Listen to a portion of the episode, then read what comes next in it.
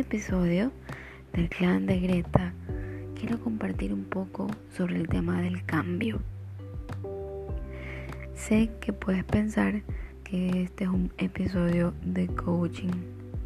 Pues no, que Greta, quien te habla, es una contadora y asesora de finanzas, pero que justamente hace un par de años vivió una experiencia de cambio bastante abrumador. Te cuento un poco, amiga. Como te decía, hace unos dos o tres años, ya no recuerdo bien la fecha, yo me sentía contenta, me sentía feliz en mi trabajo. Era una empleada reconocida por su jefe. Era una empleada que tenía un buen grupo de trabajo. Se consideraba buena compañera y buena jefa también. Yo era feliz. Yo era feliz, estaba contenta con mi remuneración, estaba contenta con la situación. Pero no sé si fue algo que ya necesitaba yo hacer. Junto con escuchar a, una amiga muy querida que es coach de desarrollo personal y transformacional hablar de esto, de su cambio. Y desde ese momento sentí que algo dentro de mí fue distinto. No me sentía llena, no me sentía satisfecha. Y comencé a quejarme. Quejarme de todo, de todo lo que pasaba en ese lugar. Yo analizando el yo analizando en este momento lo que pasó hace tantos años, eh, puedo decirte que la queja es el primer síntoma de que tú no estás contento en un lugar, con una relación, con una situación familiar.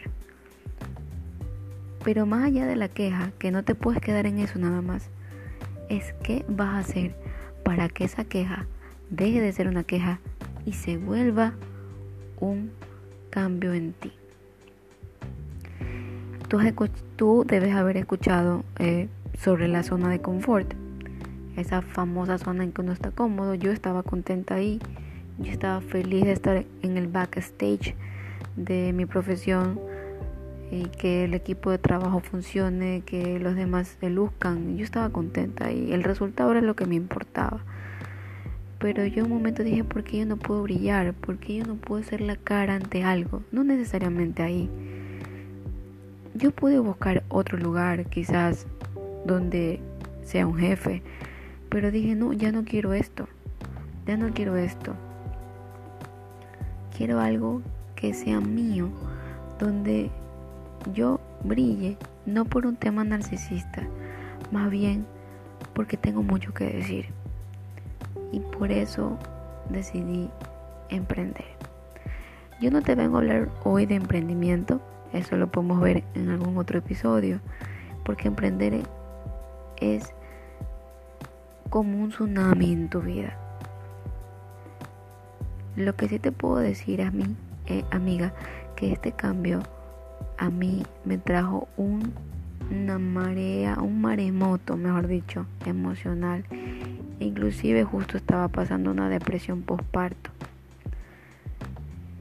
Y es difícil, es difícil porque te sientes, eh, en mi caso me sentía mala madre, mala esposa, una persona poco responsable. Comenzaba por esa ola y cuando descendía de mi ola emocional decía, no, esto es algo que mis hijos tienen que ver, que su mamá es una mujer fuerte, que su mamá es una mujer que puede trabajar codo a codo con su papá, que ellos pueden ver que uno no se puede conformar con algo y sobre todo que no te puedes pasar la vida quejándote sin hacer nada como resultado, como respuesta a esa queja. Yo me pude haber quedado ahí y seguir quejándome y seguir cobrando. Y en este momento aún no te puedo decir que mi emprendimiento es de un millón de dólares. En algún momento debe serlo, porque eso es lo que yo me he propuesto. lo que te pido es que no desfallezcas si es que ya no te sientes contenta con cualquier situación en la que estés. No te quedes ahí. Avanza, avanza. Yo te puedo decir que este cambio de situación laboral me ha traído un sinnúmero de conocimientos sobre mí misma que no tenía. Yo súper temerosa, súper temerosa de, de salir en el telón principal. Comencé a hacer mi, lo primero que dije fue no, yo voy a hacer mi canal de YouTube. Y tengo mi canal de YouTube donde doy consejos financieros para emprendedores. Y dije, no, voy a abrir mi cuenta de Instagram y voy a comenzar a hacer videos. Y comencé solamente escribiendo dos, tres palabras y después dije, tantos años he tenido escondido el tema de la escritura, que es algo que también quiero recomendarte en próximos episodios. Y comencé a escribir más extenso, sin importarme lo que la gente diga sobre eso. Si se escribe mucho, si se escribe poco, no sé. Pero yo escribo desde lo que desde lo que sé, desde lo que pienso y desde lo que siento y desde lo que vivo en ese momento. Y es satisfactorio. En este momento es satisfactorio desde el punto de vista personal. Y yo no te puedo mentir, no te voy a mentir. Económicamente aún no es, eh, por usar una palabra financiera, total y 100% rentable. Pero ese 70 60 o 80% de rentabilidad no supera el 200% de sentirme tan llena al ver todas las cosas que ha avanzado desde mí. Y como ente, eh, ente multiplicador del cambio, te puedo decir que en mi esposo también ha habido un cambio en cómo él ve su negocio, en cómo él se ve a sí mismo, en mi hijo mayor que también quiere dar un mensaje a través de las redes sociales. Entonces, siento que el cambio sí funciona. Tengo muchas cosas que cambiar, tengo muchas cosas eh, sobre mí, sobre mí internas que debo mejorar. Pero lo que voy o el resumen de este podcast es amiga, tienes que buscar tu cambio interior. Si tú estás cómoda como estás, querida amiga del clan, está bien, estás en todo tu derecho. Pero si hay algo ahí, algo que no, no, no cuadra, que no funca, que no está bien, que, que no te llena, no te quedes en ese lugar. No te quedes en esa situación, no te quedes en esa relación. Cambia, avanza es lo mejor para ti. No quieres verte, en mi caso, yo ya no me quería ver con 50 años en el mismo lugar de trabajo que ya tenía 10 años. Tenía que hacer otra cosa, tenía que moverme. Hoy a mis 37 años puedo decir que en dos años he hecho más de lo que he hecho en 10 años de mi vida. Y eso es, al principio era triste, pero era, pero ahora es muy revelador. Y eso es lo que te vengo a invitar, amiga del clan. Es, el cambio no es malo. El cambio es difícil porque comienza desde ti. Pero al final vas a sentir una enorme satisfacción.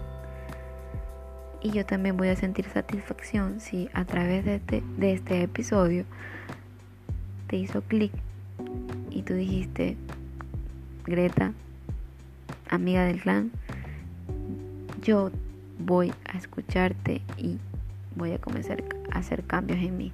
No tienen que ser grandes, no tienes que dejar tu trabajo, no tienes que mandar al diablo una relación si es que tienes posibilidades de que se recupere de alguna manera.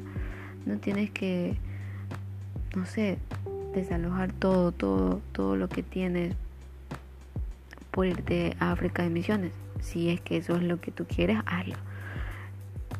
Haz pequeñas cosas, pequeños cambios en tu vida van a hacer que poco a poco te den más fuerza, te des más ánimo hacer el cambio grande. Y si estás feliz donde estás, te felicito porque has llegado al estado perfecto en el que tu vida, hoy que tienes 18, 20, 30, 40, 50, la edad que tengas, te puedas tú ver dentro de unos 100 años y digas, estoy feliz.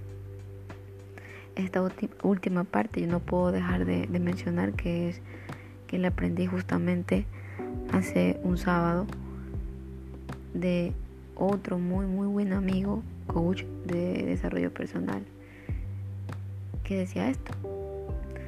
Si yo hoy en mi propósito de vida no está cambiar porque estoy bien y este propósito de vida dentro de, dentro de algunos años cuando yo cumpla 90 siento que me ha llenado y he cumplido mi propósito, siéntete satisfecho. Si no te ves dentro de algunos años, mejor dicho muchos, eh, con el mismo propósito de vida, comienza ahora tu cambio. Comienza. Todo es un proceso. La vida es un proceso. Los cambios sobre todo. Bueno, espero que te haya gustado el episodio de hoy. Espero lo puedas compartir con alguna amiga que creas tú que se puede sentir a gusto en este clan. Creo que próximamente le vamos a llamar el clan nocturno porque me encuentro en la madrugada del día 6 de mayo haciendo este podcast para ti. Un abrazo a la distancia desde Guayaquil, Ecuador, en cuarentena, tu amiga del clan, Greta. Nos vemos.